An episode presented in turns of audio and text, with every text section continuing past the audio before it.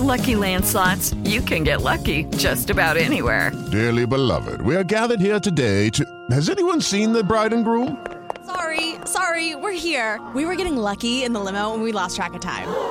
No, Lucky Land Casino, with cash prizes that add up quicker than a guest registry. In that case, I pronounce you lucky.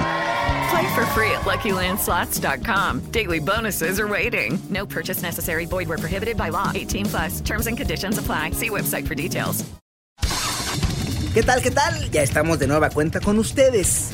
Hace muy poco tiempo agregamos al podcast Vamos con Toño de iHeartRadio un nuevo tema que tiene que ver con el regreso a clases. Se llama Regresamos a clases como nos fuimos, a distancia. Y esta es la segunda entrega de esta investigación. Yo soy Pepe Toño Morales y empezamos. En el capítulo anterior... Aburridos. Sí, porque tenía que ver dos veces el video. Oye, ¿y quién te ayudaba a hacer tus trabajos o tus tareas? Nadie. ¿Ya te compraron tus útiles escolares o qué llevas? Apenas fuimos por los libros. ¿Y ya te dieron tus libros de texto o esos todavía no? Tres solamente. Creo que sí se perdió un tiempo valioso y creo, no sé si vamos a empezarlo igual o peor, insisto, porque por lo menos ahí se dio la potestad de que los profesores hicieron, hicieron grupos de WhatsApp, buscaron a las mamás, hicieron una y otra cosa. Sí sé que hay una plataforma, pero debería darse como más autonomía, insisto, a, a que las escuelas hubieran podido reunirse, preparar. Hay cosas buenas, por ejemplo, en pensar como se planteó que no es una idea nueva. Hace muchos años se hacía, ¿no? Que un profesor siga con su grupo al grupo siguiente, excepto que hay alguna cuestión de salud que el profesor no pueda seguir. Creo que en esas cosas hay eh, buenas situaciones, pero creo que se ha podido eh, aprovechar tal vez un poco mejor el tiempo, insisto, involucrando eh, la realidad y la realidad pues la tiene el maestro, ¿no? Que es el que conoce el contexto, el sector, los niños, los padres. Creo que sí, sí podríamos haber hecho otro tipo de cosas. En la primera entrega platicamos con los alumnos sobre su experiencia al finalizar el ciclo anterior desde sus casas y sobre sus expectativas en cuanto al regreso a clases igual, a distancia. A ver si no me regaña la doctora Diana Patricia Rodríguez de la Universidad Pedagógica Nacional. Ya ven que en el capítulo anterior nos comentaba que no le gusta el término de a distancia, porque refleja eso, distanciamiento. Ella prefiere vía remota, pero bueno, el caso es que habíamos quedado en continuar con el segundo de los eslabones más importantes del sistema educativo, los maestros.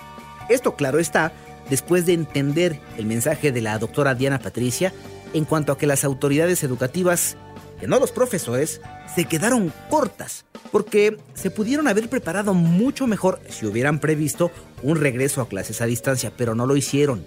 El caso es que ahora toca el turno a los maestros. A ver ellos qué opinan de lo que está pasando, cómo se sienten, cómo le están haciendo para entrar en contacto con los alumnos, qué onda con las tareas, qué onda con las calificaciones. Cuando en medio de una pandemia como la que vive el mundo en el año 2020 tratas de localizar a las personas para entrevistarlas, te das cuenta de lo complicado que puede resultar si tomamos en cuenta que se guardan en sus casas porque primero, antes que profesionales, trabajadores o estudiantes, somos seres humanos y muchas de las personas tratan de hacer lo que está a su alcance para cuidarse, porque ¿de qué sirve tener el mejor de los trabajos, el más remunerado, el de mejor ambiente si estás enfermo y por esa enfermedad poco te va a durar el gusto. En fin, la neta es que sí le batallamos un poquito para encontrar a, ella. Pensamos que por su actividad tendría mucha más experiencia que algunos de sus colegas porque desde hace mucho tiempo utiliza herramientas tecnológicas para sus clases. Seguro ya le andan pensando, ¿a qué se dedicará? Pues ella da clases en una telesecundaria, así es que supusimos, mmm, de seguro nos puede platicar su experiencia al cierre del ciclo escolar pasado y lo que tiene planeado para el que sigue. Hmm. Por eso la buscamos a ella. Se llama María del Rosario Viveros Gómez, mejor conocida como Miss Rossi. Bueno, evidentemente antes de socializar aquí su nombre, le preguntamos a ella si quería que así fuera. Sí, porque a veces, cuando está de por medio su identidad, como que se detienen para expresar lo que saben o lo que sienten porque es posible que sus jefes se quieran pasar de listos con ellos. Pero en este caso, Miss Rossi nos dijo que sí, ¿cómo va? Su nombre completo. Bueno, hecho está. Ok, lo que necesitamos saber es cómo le fue a partir de que se nos avisó que todos deberíamos guardarnos en nuestras casas. ¿En verdad su experiencia como maestra de segundo año de telesecundaria sirvió para facilitarse las cosas? Platíquenos de este ciclo escolar que se cerró. ¿Cómo les fue? Pues yo diría bien a secas. Desgraciadamente no no no me siento así tan de manera tan satisfactoria el resultado, puesto que las condiciones son muy difíciles. Mi escuela está ubicada en el en Santa Cecilia, Tlanepantla, Estado de México. Los adolescentes pues tienen unas condiciones este pues de nivel bajo, digámoslo así. Entonces, eh, la problemática aquí era la cuestión de la comunicación, pues que eh, la mayoría, por decir que casi el 98%, este no tienen acceso a internet. La forma en la cual yo me comunicaba con ellos era vía WhatsApp. Fue una manera en la cual yo lo acordé con los papás porque también nosotros como maestros previamente a esta situación de la pandemia, pues no podemos tener contacto con los chicos. De hecho, hasta prohíben el que tengan ellos nuestro número celular o que nosotros nos comuniquemos. Nos tenemos que comunicar solamente cuando ya es una situación de que venga a la escuela o una cuestión así. Pero tener un contacto personal no, no, no podemos, no debemos tener redes sociales. A partir de esta situación, pues obviamente las cosas cambiaron y pues teníamos que buscar una manera o viable de, tener comunicación con los papás y yo acordé con ellos de que fuera por medio de WhatsApp, porque como sea la mayoría, sí, no hay, yo ahí diría que sí, el 100% tienen un, aunque sea un pequeño celular que por medio de sus datos, pues nos permitía tener comunicación. No voy a decir que tenía comunicación diaria con todos, a lo mejor un 60% y a veces era un poco menos, yo iba teniendo comunicación diaria. Algunos no, hasta que tenía nuevamente dinero para que meterle este carga al celular, es cuando otra vez nos volvíamos a comunicar y me enviaban sus actividades. Fue una cuestión sí muy muy complicada estar este buscando la manera de no perderlos, de seguir ellos, bueno, más bien seguir en contacto y tratando de resolverles sus dudas de la mejor manera posible, porque este pues si de manera presencial a veces se les complica, ahora a distancia, pues muchísimo más. Es que no debemos olvidar que la educación se imparte de diferentes maneras, en diferentes lugares y para diferentes personas. En este caso, el panorama que nos plantearía la maestra tiene su propio matiz porque no se trata de secundarias para los chavitos que van, digamos, eh, en circunstancias más favorables que otros. Las telesecundarias, que en 2020, por cierto, cumplieron 52 años de existencia, tuvieron su origen o fueron pensadas para zonas rurales o de difícil acceso de la República Mexicana y se pensaron como una herramienta para abatir el analfabetismo en la década de los 60. En fin, que las personas que asisten a estas escuelas en muchos casos carecen de recursos económicos, o sea, se las ven bastante difíciles para estudiar. Entonces, a eso súmenle lo que está sucediendo con la pandemia. La preocupación, en este caso, en ese sentido, es que los chavos no abandonen los estudios, porque ese riesgo es altísimo debido al contexto en el cual se encuentra el país y en esas circunstancias. Además, ¿quiénes creen ustedes que tienen un papel fundamental para evitar que los chavos abandonen la escuela? Eh, pues adivinaron, los maestros. ¿Cómo van a iniciar ellos las clases?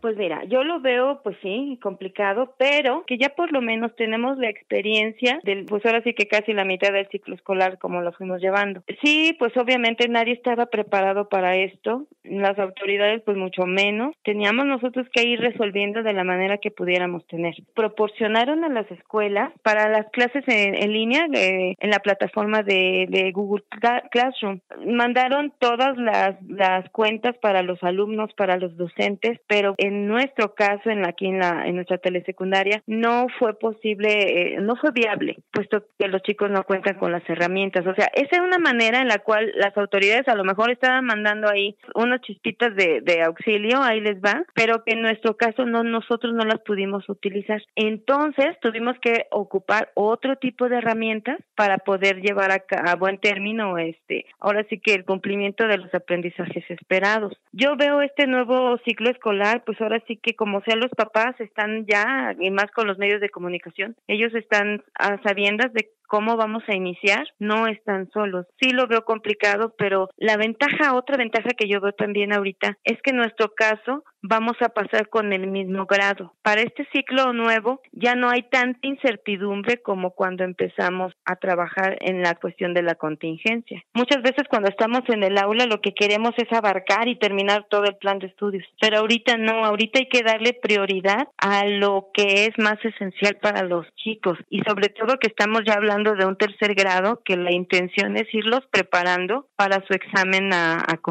¿no? Para que sigan estudiando, porque en la comunidad en la que estoy, pues a veces nada más la secundaria y ahí me quedo y son muy poquitos los alumnos que sí tienen idea de seguir estudiando. Entonces, ese sería un gran reto. Desde ahorita ya irlos preparando a que tengan una visión más más más allá, que no se queden ahí en la en la conformidad, en la en la mediocridad, por decirlo así. ¿Cuál es el reto más importante que tienen ustedes como docentes? El primordial sería captar a los alumnos, o sea, las reinscripciones. Eso sería el primer reto, el convencerlos de que regresan a la escuela, el convencerlos de que aunque sea a distancia vamos a seguirlos atendiendo, el que no abandones, o sea, el primer reto es la deserción escolar.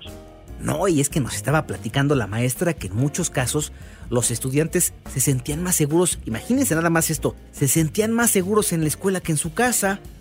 De ahí que comentara que quién sabe qué historias de terror pudieran estar viviendo algunos de ellos con esto del encierro al que nos ha llevado la COVID-19. Nos dijo que en algunas casas a veces se tiene que priorizar si comen o si gastan el dinero para los pasajes, bueno, ya ni pensar en los teléfonos celulares o en ponerles crédito. Así es que solo cada uno de los chavos sabe lo que está viviendo en sus casas. De ahí que Miss Rossi insistiera en que el reto es evitar la deserción escolar. Ahora, ¿ya intentaron ponerse en el papel de los maestros? Sí, ustedes que me están escuchando, les pregunto, ¿ya intentaron ponerse en el papel de los maestros? ¿Quién sabe cuántas penurias estén pasando en todos los sentidos ellos también, eh? Desde prepararse para este regreso a clases hasta contar con lo mínimo indispensable, imagínense. ¿Alguno de ustedes ha escuchado a la autoridad educativa del país decir que se les va a entregar equipos como computadoras a los maestros o internet? No, ¿verdad?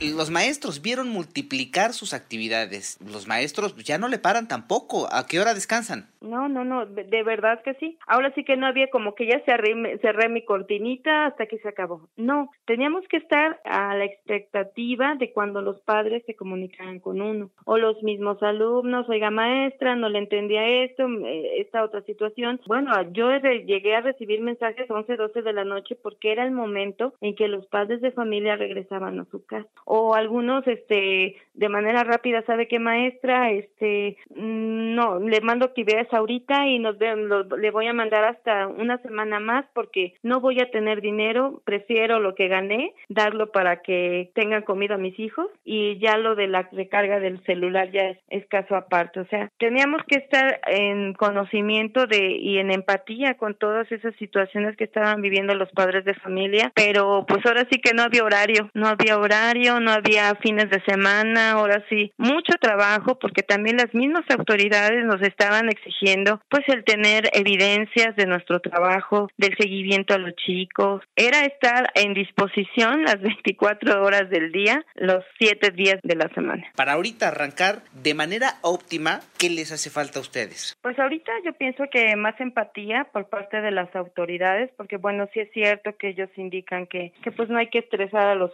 a los estudiantes con tantas tareas y de hecho pues es un reclamo que han tenido varios padres de familia en general de que sí era una excesiva carga de trabajo. Entonces yo yo pienso que sí necesitaremos más empatía por parte de los de las autoridades en la cuestión de la descarga administrativa, de que se nos dejara trabajar un poquito más de manera libre en este en estos en estos días para que también nosotros no transmitamos ese estrés a los a los estudiantes. Mira, la ventaja que tenemos aquí también, no todos, pero la mayoría de los docentes tenemos una computadora en nuestro en nuestra aula. Obviamente la computadora ya no está tan bien, pero está jalando y ahorita nos está ayudando. Yo sé muy bien que la mayoría de los compañeros no cuentan con equipo y entonces sí sería esa una gran ayuda. Y fíjate, retomando la pregunta que me hiciste hace rato, ¿qué pediríamos? Pues a lo mejor eso, a la actualización, la, la, este, la entrega de, de esas herramientas que realmente son importantes. O hay otros compañeros que en donde viven es muy difícil accesar a internet, entonces, pues sí, sería muy bonito que nos dieran realmente todas las herramientas, tanto a docentes como a alumnos, para poder trabajar dignamente.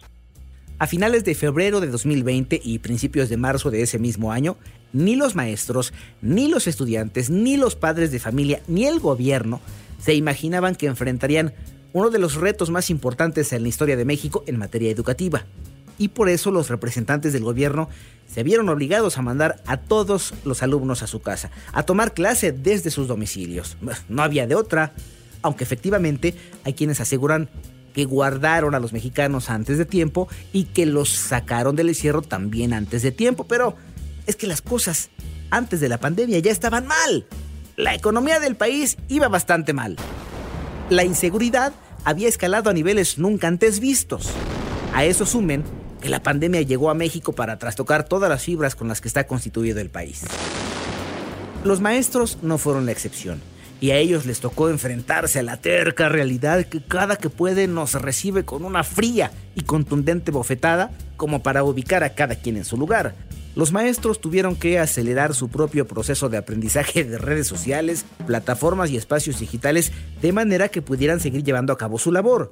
Pero además se enfrentaron a algo que ha estado ahí desde hace décadas, sus salarios y la posibilidad de contar con equipos propios que les permitieran trabajar desde casa.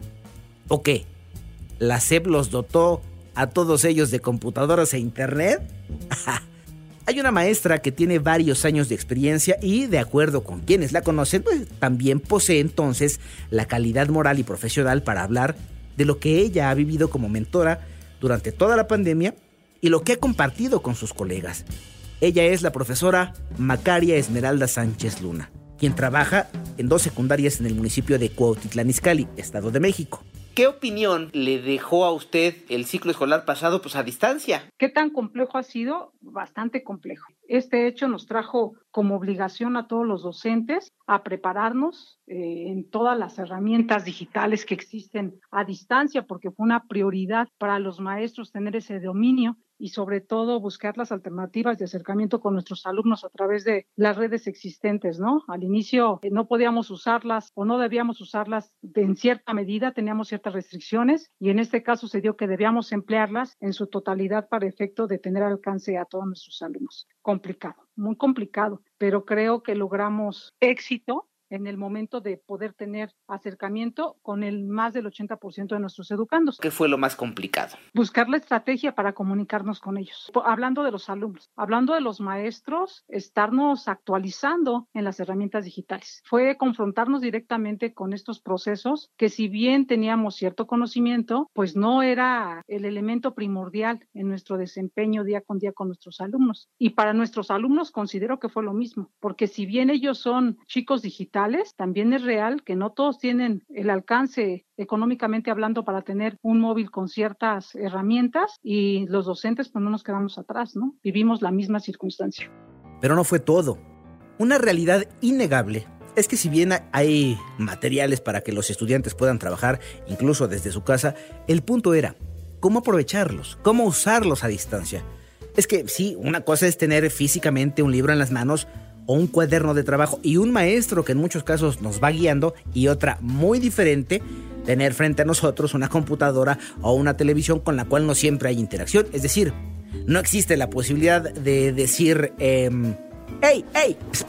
Espéreme, espéreme, maestra, no entendí. ¿Me puede volver a explicar, por favor?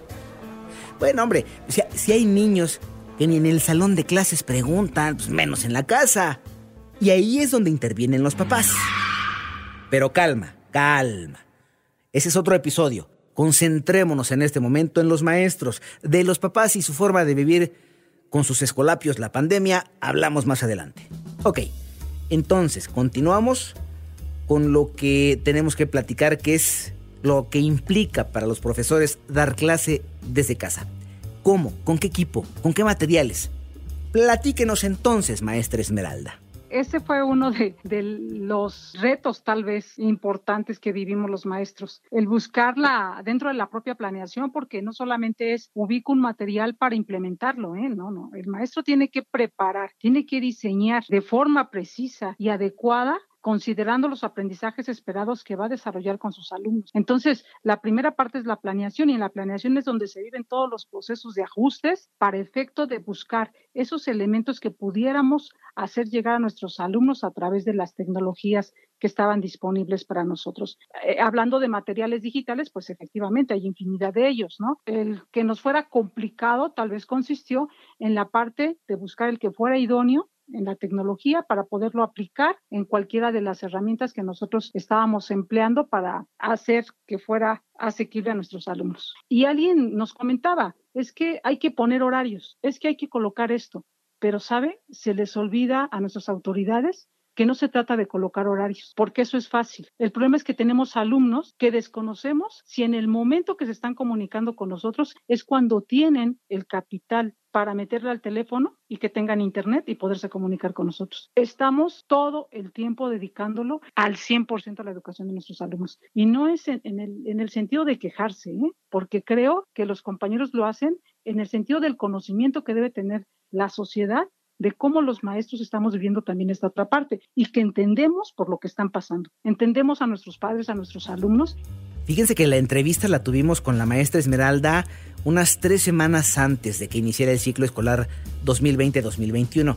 Y aunque ustedes no lo crean, para ese entonces aún no conocía ella y muchos profesores más el material con el que iban a trabajar. Y no nos referimos a los temas o al contenido de los libros de texto, no. Nos referimos a los programas, a la manera en que cada uno de esos programas servirían de apoyo para que impartieran las materias. ¿Ah, no me creen? ¿Cómo les funciona a ustedes esta propuesta de utilizar canales de televisión para que a través de ellos se comunique con los alumnos, con los estudiantes? Considero que en un primer momento es el intentar hacer llegar la educación a todos los rincones. En esa parte coincido al 100%. Que sea por televisión, pues intentando que llegue a todos. Sin embargo, estoy segura que habrá a quienes no les llegue. ¿Por qué? Porque no cuentan con televisión o si cuentan con televisión, no hay que olvidar que ahora requieren de un codificador para efecto de que tengan señal. Y aquellos que no lo tengan, pues tampoco llegará. Y aquellos en donde no haya luz, pues tampoco llegará. ¿Qué tanto va a ser de beneficio? En este momento carezco de los elementos para decir qué tanto, dado que no conozco aún los programas. ¿No conocen todavía los contenidos con los que van a trabajar? No, a nosotros no nos han presentado todos los materiales como tal. ¿No les han presentado a ustedes, mira maestro, mira maestra, tenemos esto para que puedas empezar el ciclo? No se los han hecho llegar todavía. E, efectivamente, nos informaba, ¿no? Habrá que organizarnos en esta a veces desinformación que hay en cadena sobre las autoridades, ¿sí? Cuando nos llegan a nosotros, pues de repente el comentar que habrá necesidad de, hacer una planeación, de, tener el orden, uno dice, pues sin problema, porque estamos, eso, somos, somos profesionales de la educación y sabemos hacer las, las planeaciones, ¿no? Pero cuando nosotros vamos a dirigir el aprendizaje, a orientar, a, a hacer los que promueven el proceso de aprender en los niños. Ahorita estamos como en espera de saber cómo cómo vamos a, procesar esta información, toda vez que no vamos a ser los que generemos esa planeación. ¿Ven a lo que nos referimos? Ah, ah, es decir, faltaban poco menos de tres semanas para que arrancara el nuevo ciclo escolar y los maestros esperando para conocer el material para iniciar el proceso de planeación, su proceso de planeación. ¿Qué no era lo más adecuado contar desde el principio con el acompañamiento de estas personas? Las que se paran todos los días frente a los grupos para que ellos a la par fueran elaborando sus propios programas, su propia metodología para llegar a los estudiantes de una manera más eficiente. Y no estamos diciendo que quienes trabajaron en los programas de televisión que se observan en cada uno de los canales destinados para ello no lo hayan hecho bien. Sin duda deben ser profesionales. El punto es, otra vez, los maestros quieren participar. Ellos, que son los que trabajan directamente con los niños, quieren ser parte de ese proceso para mejorar, para pulir, para sacarle brillo a cada paso que se dé. Pero en fin, la realidad fue otra. Ya nos estamos calentando y todavía nos falta una parte. Sí, porque también acudimos a los estudiosos del tema, del modelo educativo, por cierto, para saber de qué manera este cambio impactó a los maestros y si esta situación llegó para empujar esas modificaciones que pudieran ser permanentes. Y todo parece indicar que ni estábamos preparados ni nos preparamos para una realidad como la que tenemos ahora. ¿Cuál? Pues esta, donde aún se les sugiere a las personas que se queden en su casa si es que pueden hacerlo, porque persiste el peligro de infectarse con SARS-CoV-2 que origina la COVID-19. Una realidad en la que los chavos no podrán asistir personalmente a la escuela y por tanto deberán tomar clases desde su casa. Esa realidad. Es el turno entonces de Juan Alejandro Cruz Velasco, docente en la licenciatura de Pedagogía de la FES Aragón en la UNAM, director de una clínica de la UNAM que atiende a jóvenes con dificultades de aprendizaje, entre otras actividades en asociaciones civiles.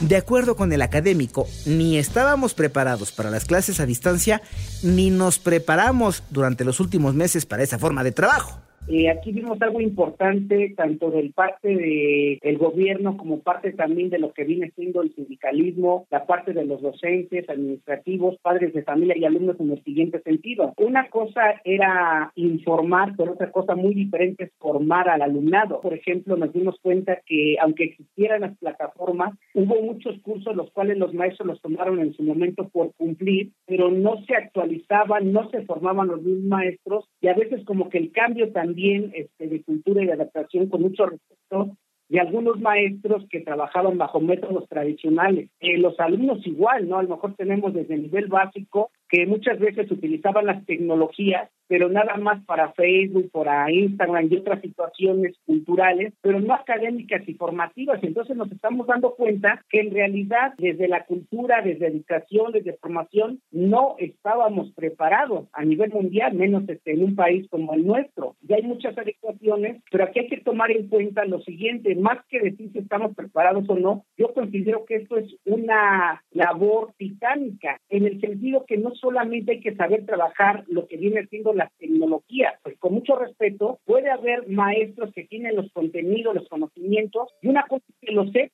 la pregunta es, ¿saben enseñar al otro? Hubo situaciones en las que no había tecnología ni siquiera en las escuelas. Si hablamos, por ejemplo, de un centro, un medio rural, o se caían inclusive en instituciones muy fuertes, llamemos inclusive un CONACYT, un UNAM, Policense y demás, pues las plataformas y los servidores no daban la base y se estuvieron cayendo, pero eso es a nivel internacional. Sin embargo, de esos meses para acá ya hay un cambio, porque ahora los maestros por necesidad económica, por conservar un trabajo, por adaptar situaciones curriculares, pedagógicas a los alumnos, los que tienen conciencia social, ahí también es una oportunidad para no solamente demostrar nuestra profesión, sino nuestro profesionalismo, los papás de integrarse y los mismos alumnos de madurar esa parte porque en algunos casos pues sí había mucha sobreprotección. Entonces, sí es un cambio y para mí pues es una situación antes y después de la pandemia. Ahorita posiblemente vengan nuevas situaciones de desarrollo, nuevas situaciones en las cuales los chicos tienen que madurar. Los maestros, más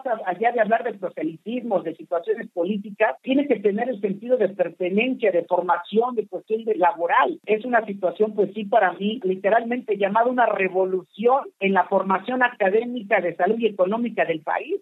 Ahora el reto no es menor. Miren, les comparto las cifras de las que habló Juan Alejandro Cruz para que vayamos dimensionando de lo que estamos hablando y lo que estamos enfrentando como sociedad.